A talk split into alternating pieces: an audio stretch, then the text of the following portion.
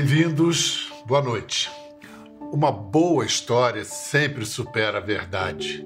Uma boa história é a verdade. Mais verdadeira que a verdade, essa frase só poderia ser de um escritor e não um escritor qualquer. É de um gênio da literatura, dos maiores do século XX. E a frase quem cita não sou eu, é seu filho, que lançou no ano passado um livro de memórias comovente, descortinando os dias à beira da morte de seu pai autor. Ao se ouvir perguntando intimamente: é assim que começa o final? O filho entendeu que tinha que escrever. E que bom que obedeceu ao chamado de uma boa história.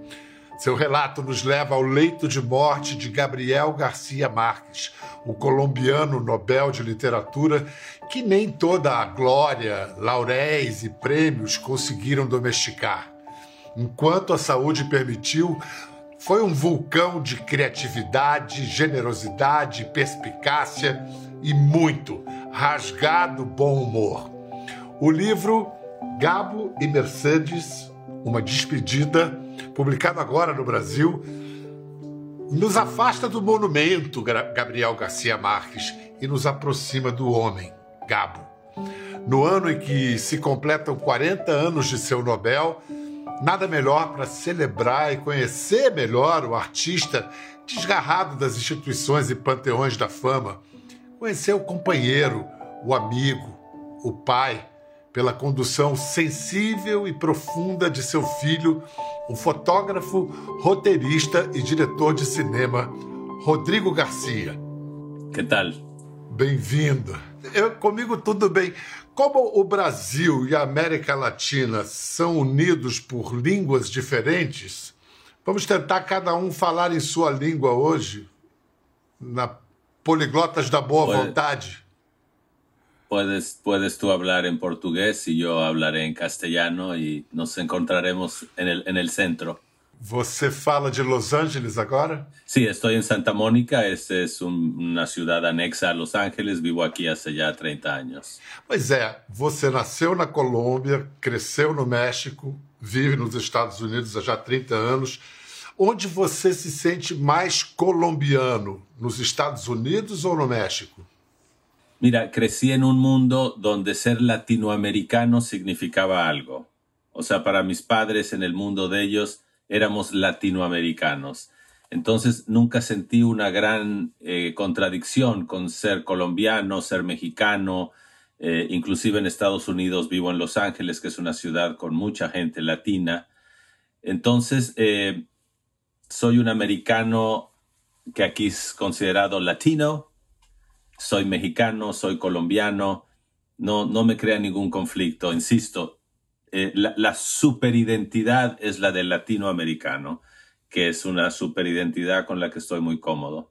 O seu livro é uma joia, uma joia rara. Muito obrigado por ele. Graças. Não deve ter sido fácil para você tomar a decisão e escrevê-lo. Por que você necessitava contar essa história? Bueno, originalmente no tenía la intención de escribir un libro. Eh, sencillamente cuando estábamos en casa de mis padres y ya nos habían dicho los médicos que Gabo tendría aproximadamente tres semanas, empezamos a vivir ese, ese estado tan extraño que hay en una casa cuando se está esperando que una persona termine su vida, ¿no? Uno, no sabe uno muy bien cómo comportarse, hay una mezcla de, de tristeza, de incredulidad, un poquito de, también de humor, porque la situación finalmente es común pero absurda. Eh, entonces empecé a tomar notas sin mucha idea de qué hacer. Pensé, tomaré unas notas, escribiré algo para mis hijas, para mi hermano, mis sobrinos. Eh, y cuando mi padre murió, regresé a Los Ángeles y rápidamente escribí todo de la manera que se presenta en el libro, que son como pequeños capítulos, eh, párrafos discretos, alguien lo describió como notas de campo, y lo puse a un lado porque no, no sabía qué hacer, era, sabía que mientras mi madre viviera, ella no le gustaría que se publicaran cosas eh, familiares íntimas, eh, aunque el libro no tiene así nada particularmente escandaloso. Y yo mismo no, no, sabía si quería publicar algo sobre la muerte del gran escritor, porque el libro para mí era personal, em, era demasiado largo para hacer un artículo, demasiado corto para hacer un libro. Entonces realmente no fue hasta siete años después, cuando murió mi madre, que me di cuenta cuál era el tema que a mí me interesaba. Es el, tema del, el tema de la despedida de los padres y de lo que significa que ya no estén ambos padres en el mundo. Entonces, ese, el descubrimiento de ese tema más personal fue lo que me dio a mí, me dio permiso a mí mismo para escribir el libro. Você falou de Mercedes, sua mãe, ela era uma guardiã da intimidade familiar, desconfiava da fama. Você escreveu um livro pensando, eu vou fazer um livro que minha mãe eh, pudesse aprovar? Eu creo que ella diría, muy mal, muy mal hecho, esto es un libro muy chismoso, eso no está bien, me lo diría a mí, pero luego agarraría el teléfono y le diría a sus amigas, ya leíste el libro de Rodri, es muy bonito.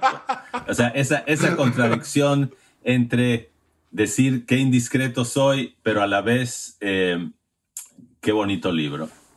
No, no início do seu livro, você narra uma conversa que teve com seu pai quando ele virou os 80. Ele disse: O panorama dos 80 é impressionante. Você perguntou: Você está com medo? E ele: Sinto uma tristeza enorme. Você já tinha visto seu pai assim, abertamente, francamente triste? Sí, eh, sí, bueno, lo había visto triste en su vida varias veces, por supuesto, con la muerte de amigos, con la muerte de familiares. Eh, sí, no le había preguntado mucho antes, porque a veces hay un poquito de pudor entre padres e hijos, sobre todo padres varones, hijos varones, eh, en, abrirse demasiado, por desgracia. Pero como ya, ya él ya tenía 80 años, yo tenía casi 50, eh, se facilitaron las cosas. Pero sí, eh, yo creo que él todavía era, tenía una, una, gran vitalidad, sobre todo antes de empezar a perder su memoria. Entonces creo que sí, no le entristecía pensar que, que se fuera a acabar eh, la vida. O Nobel recebido em 1982, que agora completa 40 anos, globalizou a figura de Gabriel Garcia Marques, popularizou sua obra planetariamente. Ele previu que ganharia o Nobel, meio a sério, meio brincalhão, do jeito dele, bem do jeito dele. Quando falava um poeta, Pablo Neruda, que tinha acabado de ganhar o Nobel. O dia era 21 de outubro de 1971. Yo creo que nosotros podemos llegar, tú como poeta y yo como novelista, y en general los poetas como poetas y los novelistas como novelistas, podemos llegar a una coexistencia pacífica. Un acuerdo. En el sentido de que los poetas sean cada vez más narradores y los novelistas seamos cada vez más poetas y no vayamos a pelear por eso, sino que todos seamos muy amigos y nos pongamos tan contentos como estoy yo ahora, cuando te dando a ti el premio Nobel, nos pongamos tan contentos los novelistas de que le dé el premio Nobel a un poeta, como espero que te pondrás tú contento cuando me lo den a mí, porque tengo la impresión de que como van las cosas y con todo lo que andas diciendo de mí, estás eh, influyendo demasiado sospechosamente sobre la Academia Sueca. Sospechosamente para nadie y, y para mí tampoco, porque te merecería todo por tu gran trabajo. Muito saboroso. Muy buen, muy buen, muy buen clip, ¿eh? no, lo, no lo veía hacía décadas. Sim. Sim. Como é que o, o, Gabo eh, ele desejava o Nobel? Como o Gabo lidava com a vaidade de ser Gabriel Garcia Marques?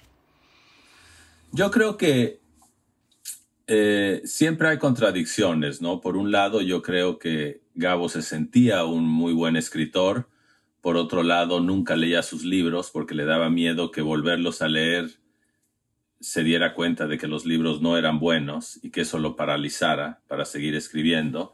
Eh, disfrutó mucho la fama, pero también eh, desconfiaba de la fama, ¿no? O sea, eh, desconfiaba como desconfiaba de los bestsellers.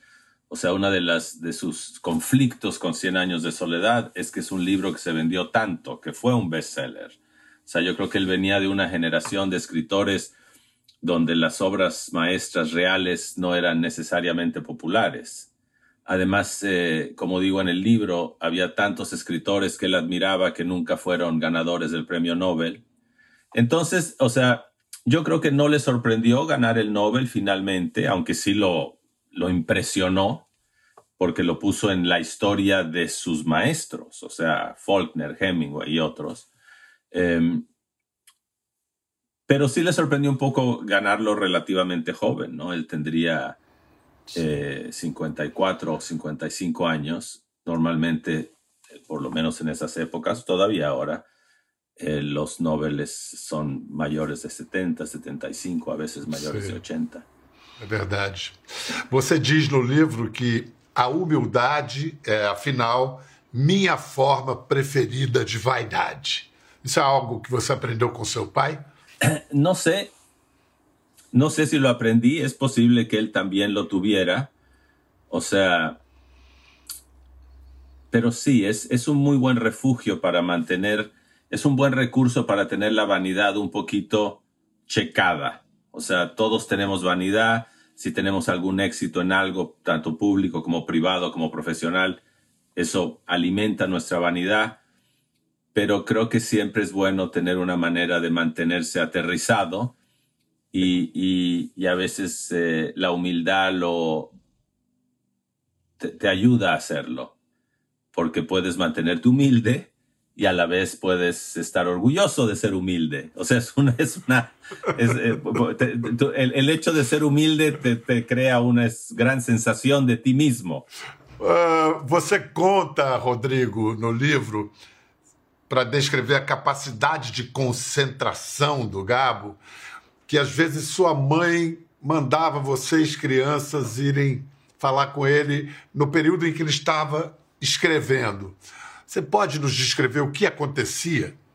Bueno, él siempre trabajó en casa, entonces eh, sus horarios y hasta cierto punto su proceso, no el proceso interno mental, pero eso un poco también, siempre lo tuvimos eh, muy presentes. Entonces su cuarto, sobre todo cuando éramos muy chicos, Primero era una humareda imposible porque estaba fumando y tenía colillas en el cenicero y un cigarro prendido y fumando otro. Eh, entonces era un espacio de humo y de una concentración absoluta. O sea, como digo en el libro, entrábamos y él nos miraba y su mirada nos atravesaba. O sea, estábamos ahí, pero no estábamos ahí. O sea, realmente medio escuchaba. Eh, y, yo creo que eso fue una de las cosas, por supuesto, que le permitió escribir. Em, digo, no es que fuera un autor muy, muy prolífico, pero sí cuando se sentaba a escribir, sí, sí eso lo absorbía por completo. De hecho, tanto que siempre trató de tener horarios para poder descansar, para poder distraerse, para poder tener al día siguiente un poquito de perspectiva con lo escrito porque, porque si se lo hubiera permitido él a sí mismo, hubiera trabajado 12 horas al día y, y, él pensaba que era contraproducente, que había que dejar que el motor se volviera a enfriar. Eh, también de ahí nace mucho su necesidad de hacer vida social por las noches, para desconectarse, porque si él está solo, eh, la máquina sigue maquinando. Só com uma capacidade de concentração assim, um ser humano ergue uma pirâmide como 100 anos de solidão. O, o livro foi publicado em 1967 na Argentina e, e Garcia Marques tinha muito foco, mas estava faltando din-din. Olha como é que o Gabo conta isso. Era uma época que não era fácil, porque não tínhamos dinheiro. Pero en cambio en una época muy buena porque estaba escribiendo como un tren, que es lo mejor que le puede suceder a un escritor. Entonces cuando yo vi que 100 años de soledad venía y que no la paraba nadie, le dije a Mercedes, tú te haces cargo de este asunto. Y seguí escribiendo recuerdo que en mitad de camino el dueño de la casa llamó a Mercedes y le dijo, señora, usted deben tres meses de casa. Y Mercedes tapó el, el teléfono y me dijo, ¿cuánto tiempo te falta para terminar el libro? Y yo le dije como seis meses. Y entonces ella le dijo, mire señor, no solo le debemos tres meses, sino que le vamos a deber seis más. Y entonces el tipo le dijo, y dentro de siete me pagan todo. Y dijo, sí, todo. Y él le dijo, si usted me da su palabra, yo no tengo ningún inconveniente en esperarlo. Y Mercedes está por mi papá,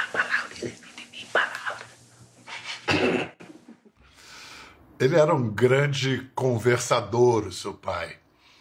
Quais são as suas memórias mais saborosas de, das tertúlias na sua casa? Bueno, sí, las tertulias, o sea, es una cosa muy latinoamericana, muy eh, heredada de España también, ¿no? La sobremesa, que cuando eres niño es infinita, ¿no? Sentados en un restaurante cinco, seis horas, siete horas.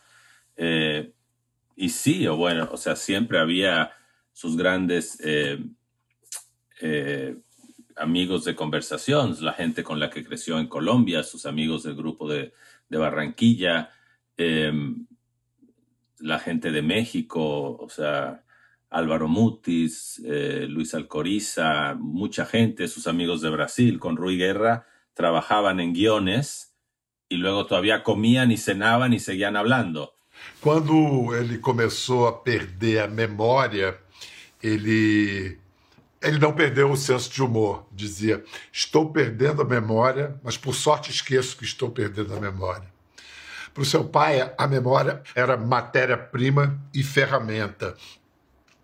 Quando ele foi diagnosticado com demência em 2006, como ele reagiu? Bueno, él, él, realmente nunca supo exactamente lo que tenía, porque eh, eh, el diagnóstico era que posiblemente era Alzheimer, pero que no era seguro, a lo mejor podía ser una demencia vascular. Entonces, dado que no teníamos un, eh, un diagnóstico, entonces tampoco quisimos aplacar, o sea, aplastarlo con un diagnóstico. Tienes Alzheimer si no era seguro. Em, y el problema era evidente para él, o sea, la memoria se iba yendo. Digo, a pesar de la pérdida de memoria eh, y en esa época angustiosa de estar consciente de que se está perdiendo la memoria, eh, lograba decir cosas con una claridad infinita. O sea, esa frase, soy escritor, la memoria es mi materia prima y mi herramienta. O sea, es, una cosa extraordinariamente bien dicha y bien resumida, ¿no? Eh, entonces sí, a pesar de la pérdida de memoria, todavía había cierta claridad. E, esa época fue difícil porque estar consciente de que uno mismo está perdiendo la conciencia es tremendo. Você diz no livro que ele, quando perde a memória, começa, passa a ler os próprios livros e reage dizendo: De onde carajo salió todo isso? Ao ouvir, ao ouvir isso, você se riu ou chorou? Me acuerdo perfectamente, estábamos en su oficina y él estaba releyendo Cien años de soledad. Todavía era una época en que él tenía algo de memoria, o sea, sabía quién era él, sabía quién era yo, o sea, todavía había cierta conciencia de, de, la identidad y de su alrededor, pero el libro sí fue completamente nuevo para él. Dijo, dijo carajo, no sé de dónde salió todo esto. Eh, todavía estaba él lo suficientemente presente que más que triste podíamos participar en su propio su propia sorpresa, ¿no? Y, y por otro lado me hizo pensar, o sea, eso es lo, lo maravilloso de los artistas, o sea, las, como dicen muchos artistas, las cosas no vienen de ti, sino a través de ti, ¿no? Entonces, esa era una, una metáfora muy bella de que de que el artista puede pasar, pero la obra perdura, y en este caso era el propio artista no reconociendo la obra, eh, pero la obra había pasado a través de él, ¿no? Y, se había hecho realidad. Entonces, yo creo que era un momento extraño, un poco triste, pero también decía algo muy bello acerca de la, la inmortalidad de las obras de arte. O Gabo conversou algumas vezes com um colega meu, um jornalista brasileiro, Roberto Dávila. Vamos ouvir o que, ele, o que Gabo diz sobre a morte numa entrevista de 1983 para a TV Manchete. O interesse literário con que yo que, tengo yo por, por la muerte está, me parece un acontecimiento terriblemente injusto. Es decir, a uno lo pone en este mundo a construirse y a construir. Y en determinado momento, sin preguntarle nada, se acaba. Pero como escritor, seguramente lo que más me duele de la muerte es que estoy seguro que es la única experiencia que nunca podré escribir. Seus pais, Gabo e Mercedes, também chamada Agaba, né? Foram companheiros ao longo da vida. A reação de sua mãe à morte de Gabo surpreendeu você? Bueno, mi madre siempre fue un poco sorprendente, o sea, era una persona, eh, como digo en el libro, muy abierta socialmente, muy privada para algunas cosas, eh, muy fuerte, también muy sensible. Eh, yo creo que estaba triste, por supuesto, pero estaba también muy sorprendida. Y no sé por qué, porque Gabo perdió la memoria, se fue debilitando, estuvo muy enfermo. Primero nos dijeron que tenía meses, luego semanas, y luego un día nos dijeron tiene 24 horas. Eh, pero supongo que hay una negación normal, eh, pero siempre expresada con mucha fuerza. O sea, que mi madre tuviera la fuerza para atender a tanta gente, hablar con tanta gente, también eso la distraía, claro. Vamos ver uma foto de Mercedes com 17 anos em 1950. Tremenda, não? É uma coisa, é uma loucura. Como, como legenda você escreve: Este rosto diz tudo. Você ainda não consegue passar por uma foto dela sem se deter para contemplar? Sí, porque era una persona con mucha personalidad. Eh, digo, también una persona con, con heridas, con cosas que quería, que no quería. Pero para mí siempre muy notable una cosa que digo en el libro, o sea, ellos vinieron de, ciudades muy pequeñas en Colombia en los años 20 y 30. O sea, si eran personas con educación, los dos fueron bachilleres y, y fueron muy sobresalientes como bachilleres, pero, pero venían de lugares muy humildes. Y en el caso de Gabo uno puede decir, bueno, era un cerebro extraordinario que logró trascender de una manera, o sea, su, su sensibilidad se expresa en su arte pero mi madre no era esa artista. Entonces, la manera en que ella logró adaptarse, educarse a sí misma para moverse cómodamente en el mundo en el que se movió.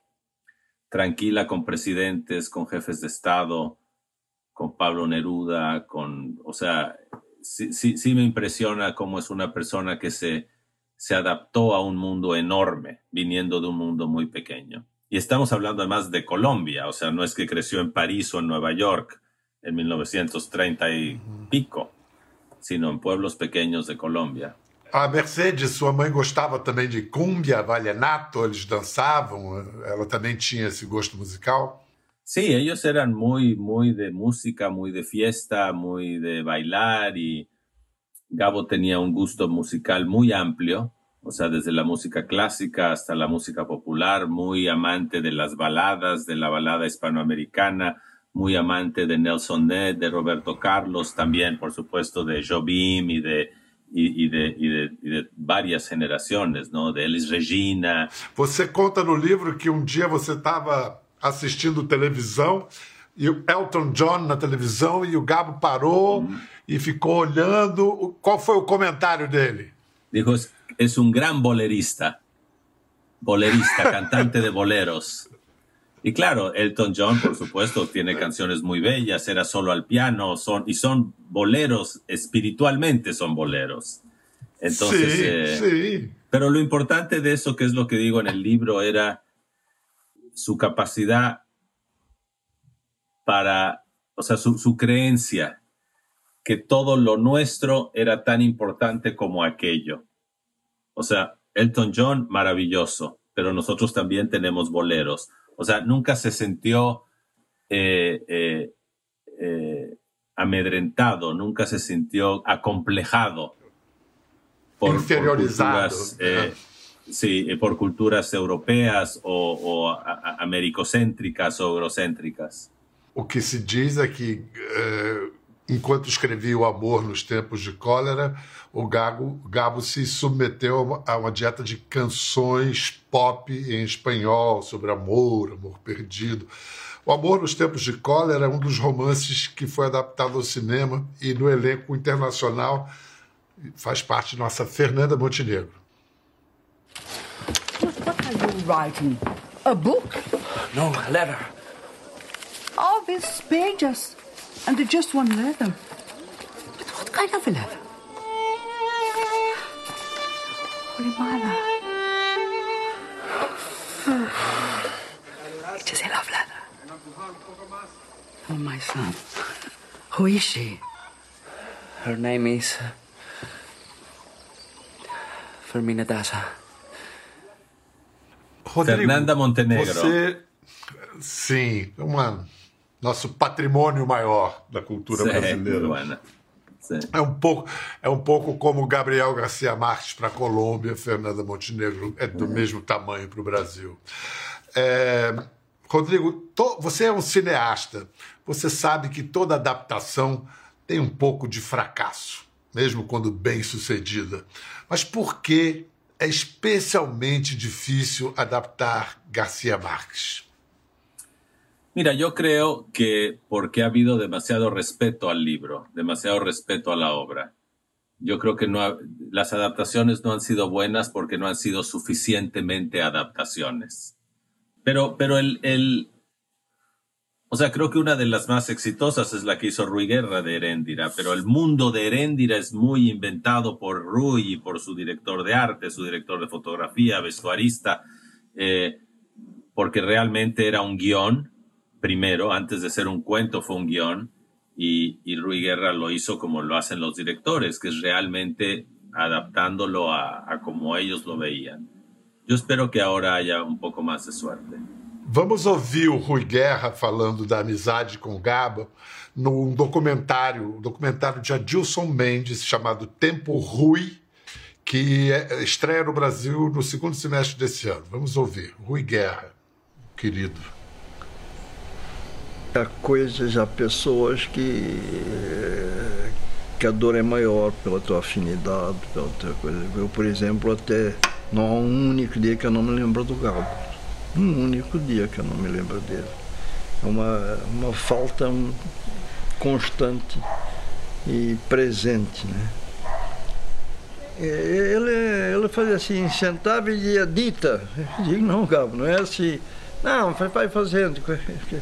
E, e eu sempre, eh, para ver como não era crítico, eu, eu tinha brincado com ele, eh, dizendo que o bom para trabalhar é pegar uma boa obra, mas num autor que esteja morto.